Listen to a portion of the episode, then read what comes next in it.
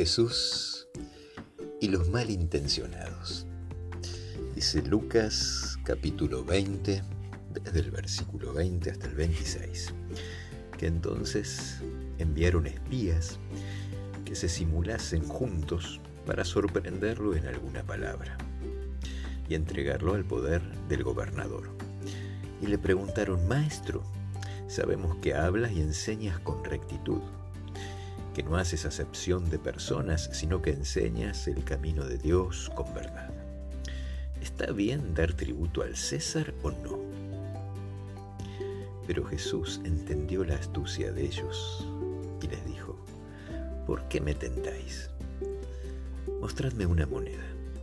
¿De quién es la imagen y la inscripción? Respondieron, del César.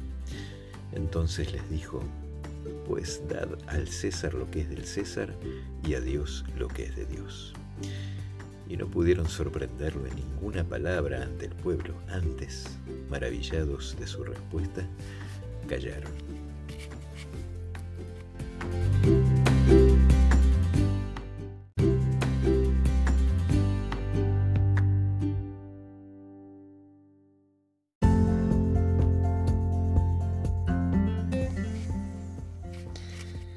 En el año 2001 hubo un brote de fiebre aftosa en el país, con un gran foco en la zona de San Pedro, Buenos Aires, donde me encontraba trabajando como veterinario.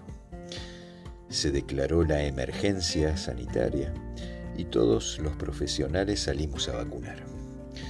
Cuando llegó el sábado dije que no iba a salir porque ese día me lo dedicaba solo a las cosas de Dios. Entonces, los organizadores de la vacunación argumentaron que no era cuestión comercial, sino sanitaria, y que era vital para la salud pública que no dejemos de vacunar. Luego de razonar un poco concluí que era mejor testimonio salir a vacunar y no dejar la impresión de que no me importaba la salud de los animales y de las personas. Así que ese sábado salí a vacunar vacas por los bretes de los campos. Al final del día pregunté, ¿en dónde nos toca vacunar mañana? No, mañana no vamos a vacunar, porque los productores no van a querer encerrar los animales un domingo.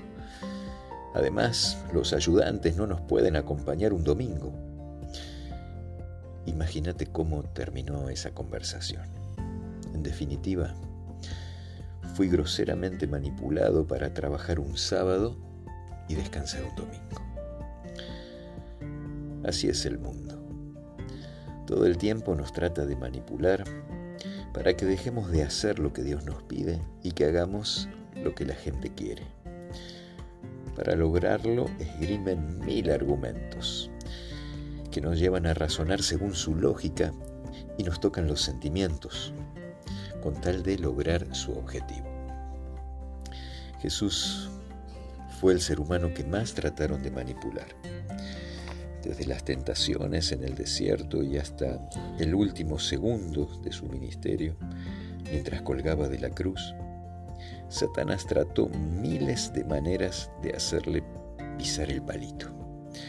Jesús nunca se dejó manipular, siempre tuvo la respuesta adecuada, como en la historia del tributo al César de los versículos de hoy. Lejos de razonar según el mundo o de ceder ante la presión de la lástima, debemos responder como Jesús, en base a tres consejos bíblicos.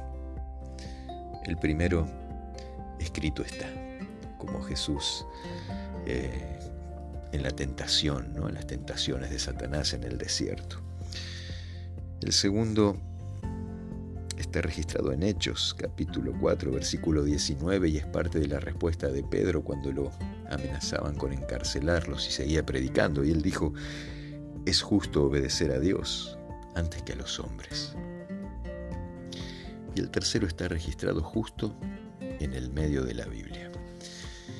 En el Salmo 118, capítulo 8. ¿Qué nos habrá querido decir Dios en el versículo que se encuentra justo en el medio de la Biblia. Allí dice, es mejor esperar en el Señor que esperar en el hombre. Y nosotros, por supuesto, tenemos que ser Jesús.